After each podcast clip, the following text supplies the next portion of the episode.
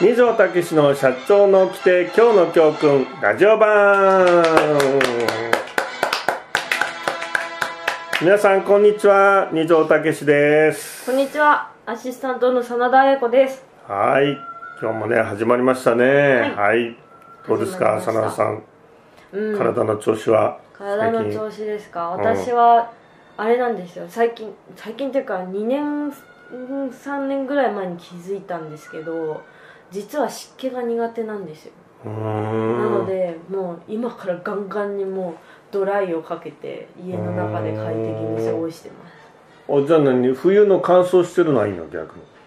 うん、乾燥し乾燥しすぎはちょっとダメですけど、うん。冬の方がだから多分寒いけど元気なんですよね。な今の時期が一番うーんダメなんだ。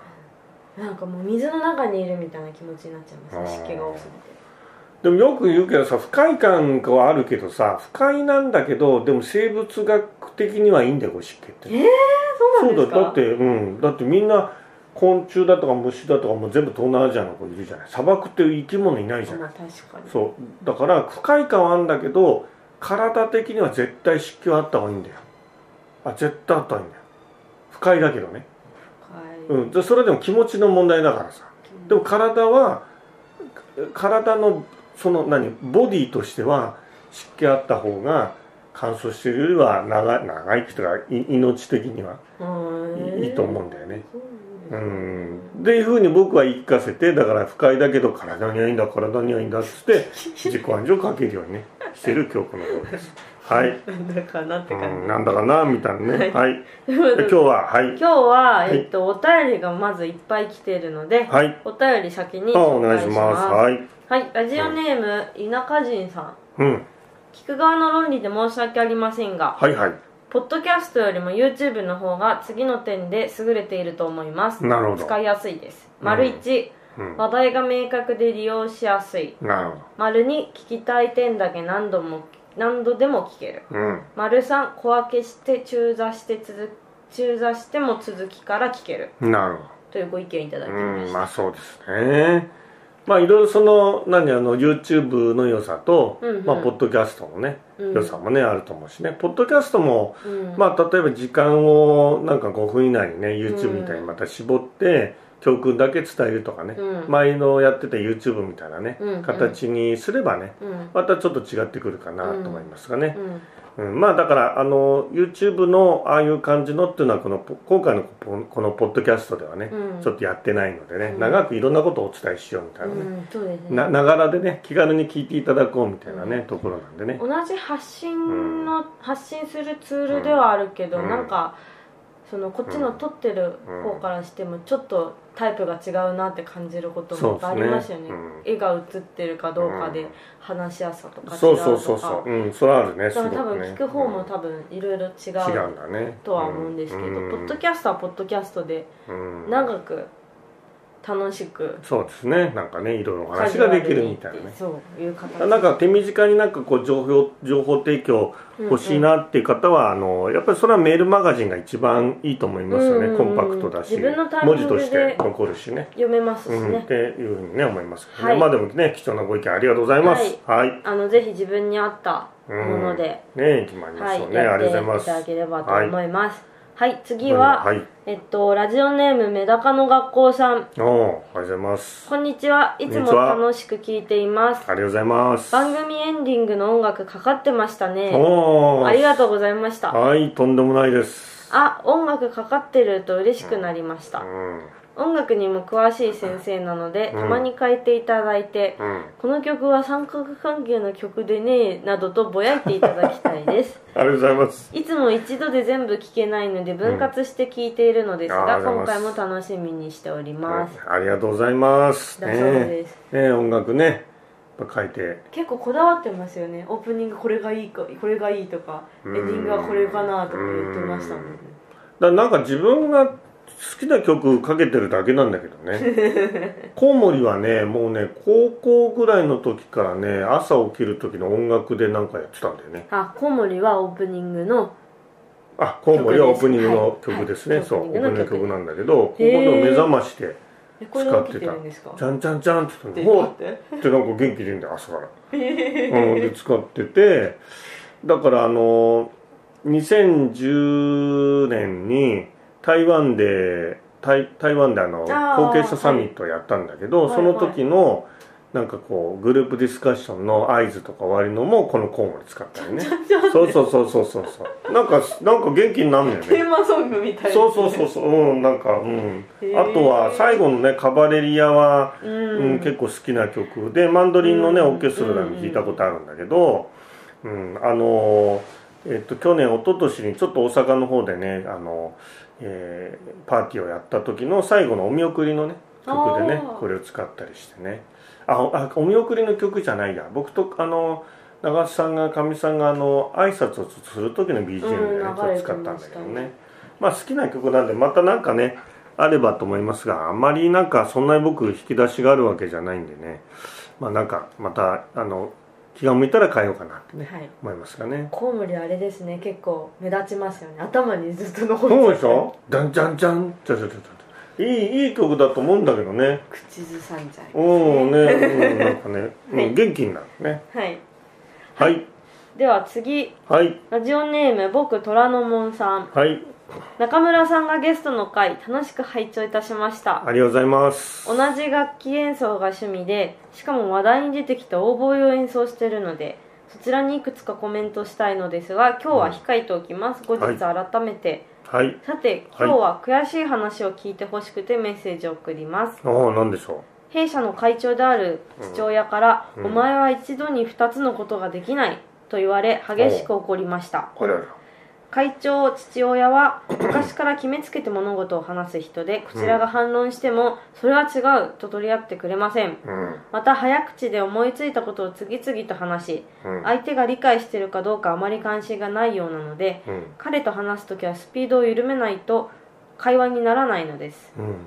ただそのスピードを緩めることが気に入らないようで冒頭の発言に至ります、うん。少なくとも父親の話にうなずき相槌を入れ繰り返しをするようにしてますが父親が自分の話を切り捨てるのでは話がうまく進まないので本当に困ってます。うん。なお父親の名誉のために言うとうん。以前よりも私の話は聞いてくれるようになりました。うん。ただ感情を入れて話すと切り捨てられるので自分の本音が伝わらないなぁとがっかりしてしまいます、っていうメッセージいただきましたね。うん。まあその後継者の方はね、うんまあ、こういうこう親父さんのね先代社長の壁って言うんだけどね、うんうんまあこれは誰でも経験するものでね、うん。うん、やっぱなんかあの最初は嫌な思いするけども何度も何度もやっぱり挑みかかってうん対話ねしていくことが重要だと思いますよね。うんうんで自分のことなんか一回のね対話で分かってもらえないしうんうん。何度も何度も話をしてうん。でお嫌な思いをする時もあるし、うん。あなんか分かってくれたかなみたいな時もあるし、うんうん。そういうのをこう繰り返してねうんうん。いくのがなんか親子だと思うので、うん。まああの投げ出したくなる,、ね、なるような時もあるでしょうけど、まあそこはねやっぱりこう親父さんにまた話をしてうんなんか対話をね続けてもらえればと思うし。はいあとやっぱりこう親父さんの方もね会長先代社長の方もやっぱりあの事業承継していくにあたって後継者にどう接していくのかっていうのをちょっとねうん。あの勉強してもらうっていうかね、うん。まあ、親子で事業承継って勉強しないと意味がないんでね、まあ、日本はなかなかその文化がないんだけどね、まあ、そんなようなこともねちょっとねなんか背景にしてね、今ね感じましたね。はい。はいぜひまたメッセージ送ってああぜください。ひぜひね送ってくださいね。皆さんもます。お悩みでも何でも大丈夫なのでそうそうそうぜひぜひねラジオネームでねあそうです。ご紹介しますからね。大丈夫です。で送ってくださった方には、うん。特製のステッカーもございますしそうそうそうお土産送りますもあるのでお土産もね運良ければ在庫はがあればお送りしますんでね、い。ぜひね来ていただあの送っていただければと思います。はい。はい。それでは次のコーナーはい。い。きますか？はい。よろしくお願いします。はい、では次のコーナータイトルコールお願いします。今日のえ？今日の教訓もういつも失敗してる。面白い。社長の来て今日の教訓。なんで失敗するかな？すごいですね。100全発100中もう全部失敗してるよねゼロここゼロね中かそうそう。いや皆さん申し訳ないお聞き苦しくてですなんねかあれ入れればいいのか。効果音みたいなだいやなんかねいやあの、えー言い訳すると今日の教訓から言うのか社長の起きて今日の教訓から言うのかでなんか一瞬迷うんだよ。で言葉出なくなっちゃあう、うん、だから今日のえ社長の起きて今日の教訓って言えばいいんだよねすいません。ーはい。気をつけます。はい。すいません。お聞き苦しくて。はい。このチャンネルはそのままで、ね、はい。はい。このコーナーでは二条先生がはい。約14年にわたり無料で配信しているメルマガ「社長の起きて今日の教訓」はい。ここれでは毎日一つ教訓を紹介してますが、はい。実はメルマガで紹介しきれていない教訓もたくさんあります今日の教訓番外編としてこのコーナーではまだメルマガにも載っていない初出しの教訓をたっぷり語っていただきます。はーい。はい。それでは今日の教訓はこちらです。はい。一番の支援は安心感を与えること。なるほどね。一番の支援は安心感を与えることってね。はい。うん。まあこれは特にその経営者であればね社員の人たちにね何をすればいいのかうんうん。まずはだから安心とかね。うんうん。安全とかね、うん、安定とかね。そういうものをこう約束するっていうのかな、まあ、与えるっていうかな、うんうん約束することが大事だよね、うん、やっぱりこう働いてる人たちっていうのはこう自分の先々ねどうなっていくのかとかまあお給料にしても待遇にしても何にしてもね先がわからないでこう働いていくってやっぱ辛いことだよね、うん、ですから、ああこういうふうにやっていけばこうなるんだなみたいなね、うんまあそれはなんかこう評価制度を作って明らかにするっていうだけじゃないんだよね、うん。うんうん、あの夢を与えたりね。っていうこともあるしあとは、えーあなたの今の待遇はこういうふうに保証しますよとか、うん。お給料はこのように上がってきますよっていうことをねうんやっぱりこう社長として覚悟を持ってね、うんうんいうことだと思うのねうんうんで安心安定安全が保証されてやっぱ社員の人って初めてテーブルについてくれると思うから、うんやっぱその特にね安心感っていうのをねなんか与えあの与えていくというか、あー約束していくっていうかね。うん。うんそうは言っても業績はどうなるかわからないしそういう時給与を下げるかもしれないから、うん、そんな約束はできませんとかってねうん。言う社長もいるしうん。僕も2代目社長の時聞かれたらそう答えてたと思うけどそれはその時なの。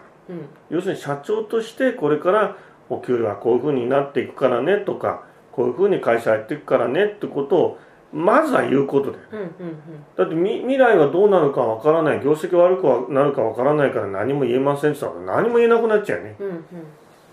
先は分からなくても社長としてのこう覚悟をねうん。うん示すっていう意味でもねうん。まあ安定安心安全みたいなね、うん。僕のあのね今までいろんな会社でお伺いしたところであの会社の経営理念でねあの社員のあの安全と健康は全てに優先するっていうねそそういう経営理念があってうん。すごいなと思ってね。うんあの安全とね健康はねうん。全てだよ。だ利益とかなそういうことにも優先するっていうね。うん。それだけでなんかこうそれを約束するんだって社長がね掲げて言うだけでなんか安心感あるじゃない、あうん。なんかなんかあっても安全と安心は優先してくれるんだ、うん。製造業なんだよね結構危険なね。うん。ああそういううん。のか確かだそうあそうだなみたいなね、うん。それが経営者の仕事だなにと思ってね、まあ、そんなんで今日のね教訓をねちょっとね、うん。作ったんですけどもね。どうですか真田さんなんか、うん。うん。うんなんか安心安全の場職場が安心安全の場だっていうのを実感できると例えばちょっとした相談事とかうん。困りごととかも言いやすくなりますよね、うん。とかなんかこれがちょっとやりづらいからこうしようよっていう生産的なアイデアも出やすくなるだろうし、だから一番のなんていうんですかね、まあマストなうん。条件みたいな、うん。うん働く人にとってはね。ありますよね、うん。社長ってリスクがあるしうん。先々わかんねえからこんなの知らないよってなっちゃうんだけどそれ経営者だけの感覚なんだよね、うん。働いてる人はあのリスクを取って何かやっていこうと思わない人がうん。お給料もらって働いてやっていこうと思うわけだから、んんんそういう人たちはやっぱり求めてるものはねそう安心安定ね。確かみたいなもんだね。あれですねこの前話した顧客第二主義あだったじゃないですあか。ああったあった。あれとなんかちょっと今回のは似てる気もしますね。ああ顧客第二主義っていうのをわざわざ明言しなくても、自分経営者として社員のその、社員に対しての一番の支援は安心感を与えることだって分かってればいちいち明言しなくてそうなのもいいみたいなもんですもんね。そういちいち言わなくていいんだと当たり前のことなんだからね思うわけ。なんか、うん。エヴァってさなんか まあそっかまた暴走また暴走しちゃうからもう。もうら。やめとこうやめとこう。まあでも本当ねもう本当腹立つんだよね、思い出し怒りってやつだねね。これはね。思い出し笑いじゃなくてね思い出し怒りね。でこの辺にしときましょうかね。ははい。い。ねまたね、皆さんぜひ投票ね。はい、うん。あそうですそうです、うん。このコーナーで紹介する教訓は毎回リスナーの皆さんに人気投票してもらって一番票が多かったものを紹介してます、はい。今回の、えっと、紹介したものも、うん。そあの皆さんの投票が多かったものになってます、そうですね。はい。で投票ページは二条先生のメルマガ社長の起きて今日の教訓や、SNS などでご紹介してます、すぐにもう本当ボタンポチッと押すだけでうん。投票できますのでそうそうそうフルで参加してください。ねぜひね、はい。投票してね。はいあなたのな入れたねはい。教訓をねちょっと解説ね。楽しいいですよね自分が選んだもでのも楽しいですよね。そうそうねなんかねそうそうそう、ぜひね、はい。番組作りにぜひね参加してください。ね。ではコーナー行きましょう、はい。新しいコーナー、はい。二条武史のこれが気になる、あこれが気になるコーナーね、はい一応気になるトレンドのうん。進化版コーナーみたいな感じうんでちょっと名称変わったんですけどね最近何気になってるんですか？うん最近ねやっぱりこうまあ連休5月のねゴールデンウィーク明けから、うんうん。なんかこう社員さんが辞めるっていうのが結構なんか社長の話でよく聞くのよね。多いですね。多いですかやっぱ多いです。り、うんそういう話聞きました真田さんも。聞きました。あやっぱり5月病かしらと私は思ってただけなんですけど、ん。あどうぞどうぞ。5, 5月病って何？その5月になるとなんかうつうつとするってやつなの？じゃないんですかね。なんでそ5月になるとうつうつとするの？わかんないですよ。連休が長いから。連休が長くてないのあこのままずっと休んでればいいなみたいな。なんかちょっと疲れちゃったなとかなんじゃないですか。私もなったことないんでわかんないですけど。あすごい最近5月病って言葉もあれば6月病って言葉もあーる6月病なんなの6 6月病。月病は新入社員とかがかかりやすいらしいんですけど、うん。その6月って1回も祝日がない月、ああそうだそうだな。あなるほどね、うんで5月の連休が明けて6月その休みがないってなった時に頑張りすぎちゃって倒れ始めるみたいうん。なのが多いらしいんですよ。ねその6月病ってこの前ネットに載って出ててなんだそれはと思いながら読んでました。えー、な毎月あるのかな？7月病とか8月病とかな。そうだよな。そんなこと言ってて俺毎月毎月俺も病気かかってるななんかなあそうなるんだなるほどね。ちょっと脱線しちゃいましたいやいやいやだからそれで5月になるとね、うん。辞める人多くてと話聞くんだけどうん。うんやっぱ僕はねやっぱまあいろいろそう辞めるにはいろいろこう事情があるんだろうけど、うんうん。まあやむにやまやまれずってこともあるんだけどやっぱなるべくねなんかやめないで頑張ってもらえないかなっていう気がすごくするんだよね。うん。やっぱなんか他の会社に行ってなんかこううまくいくかもしれないと思ってこう転職するんだけどでもその会社もやっぱりこうね半年1年働かないとわからないところもあるじゃない。どんなにいいですよとかってこういろいろねうん。転職そういうの会社とかね、うん。そういうところに言われてうも、ん。ねやっぱ分からないところもあるしで結局それであまた違ってたってなるとね、またそういうの繰り返しだしだからなんかこう、うん、だ勤続40年の人とかってさうん40うん。すごいと思うわけよね。やっぱりこうずっとその会社で勤め上げて定年になる人ってね。でそういう人ってなんかこう自分のそのなんかキャリアアップの関心がないとかね？例えばね。キャリアアップの関心がないとかうんなんかその無事これ名馬でうん。なんかこ穏便に穏便に毎日さなんか過ごしてきたってわけじゃないと思うの。っていうのはさ会社ってこう変わ変わってくでしょ？会社っていろんなふうにこう、社長も変わる、うん。社長変わんなくてもなんか雰囲気変わってくみたいな、うん。で40年ってことはさ多分ね会社の変化ってね3回か4回ぐらい起きてるはずなの、大きな変化それにその人ってこう変化に対応しきれして変化に一番大事なところで感じちゃった。